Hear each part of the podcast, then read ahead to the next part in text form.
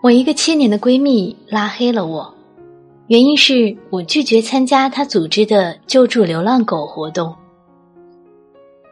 闺蜜是个不折不扣的爱狗人士，这些年我看着她为一个又一个动保活动摇旗呐喊，拦车救狗有她，反对狗肉节有她，给流浪狗一个家也有她。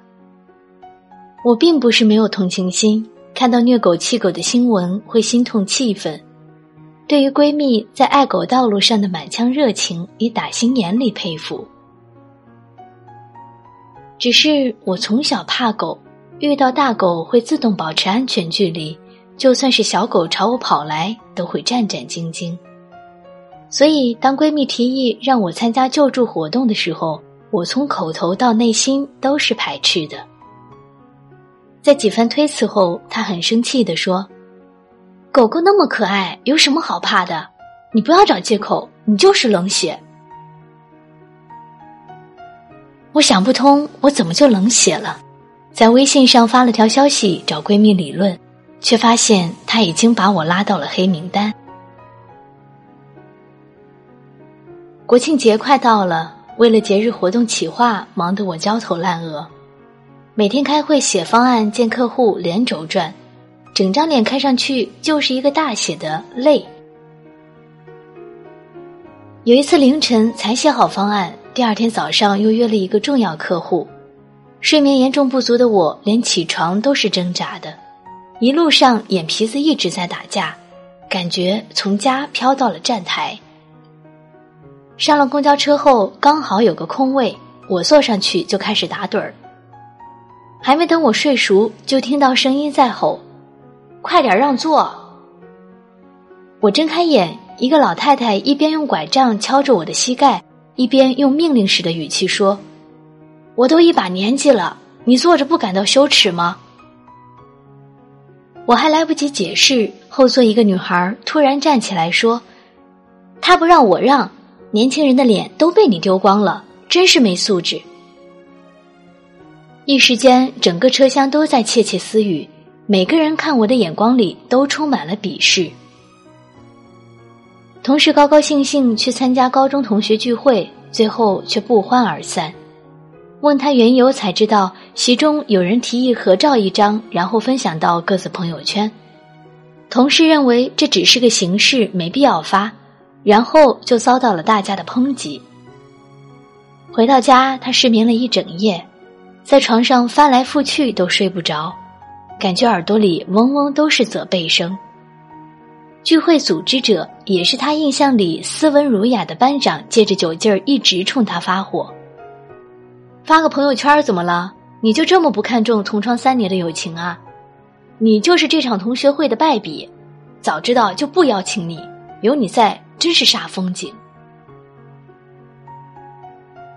女明星因为在阅兵日子发儿子照片，瞬间被骂上热门。微博里过十万的评论里充斥着匪夷所思的爱国情怀。你居然不发阅兵的照片，真是对国家没有感情。都不表达下自豪，你不配做中国人。这么重要的日子，你还要秀小孩儿，赶快滚出中国！大商人这些年慈善做的不少。却因为一场灾难没有做出表率，被逼捐。一大波人用着逼债般的口气指责他有钱不捐款就是为富不仁。晒娃就不爱国，有钱就该捐款，这是哪门子的强盗逻辑？如果是个人行为，实属可恨；如果是群体行为，那就只能说是可悲了。他义愤填膺地说。你跟那谁谁别走得太近了，他可不是个正经人家，明明都结婚了，在朋友圈却绝口不提有老公，肯定是想给自己出轨找机会。一个已婚妇女还打扮的那么暴露，就想着勾引年轻小伙，一点家庭责任感都没有，真是太轻佻。我无语，难道结了婚就一定要昭告天下，低调沉默就一定是水性杨花？生活中总有这类人，你秀恩爱，他质疑你炫演技；你不去秀，他又揣测你有心机。说到道德绑架，就不得不提历史上阮籍丧母的典故。魏晋时期的大名士阮籍秉性孝顺，但听闻母亲去世，脸上却没有悲戚之情。灵堂上，其他兄弟都痛哭流涕，他连一滴泪都没有掉。阮籍的冷漠遭到了众人的不满，纷纷指责他薄情寡义。到了母亲快下葬的时候。他却因为悲痛过度，吐血数声，几乎死去。中国自古以来讲求礼法，悲伤有很多种形式，泪水往往是最直接的演绎，但内心的感受才是最真实的。喜怒哀乐只是表情，不是表演。从小，老师就教育我们要做一个有道德的人，可是有的人花了大半辈子也没弄明白什么是真的道德。道德是用来约束有错的人，不是用来禁锢无辜的人。制定自己的准则，绑架别人的道德，这是一种畸形的价值观。每个人的成长方式不一样，每个人都有选择自己生活方式的权利。就像我不爱狗，不代表我冷漠无情；我不让座，不代表我不懂孝道；我不发朋友圈，不代表我不重视友情。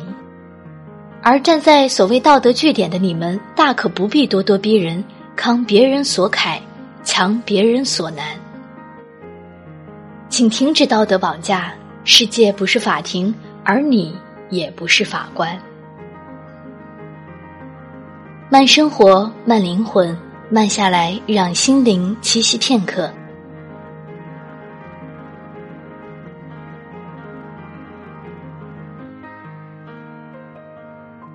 慢生活，慢灵魂，慢下来，让心灵栖息片刻。这里是慢时光有声电台。本期节目文章作者是袁希吉。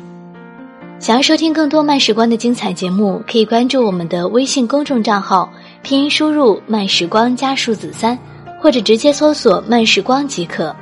漫友根据地也可以添加 QQ 群号二四九六六五七零零。我是舒雅，这里是慢时光。我们下期节目再见吧。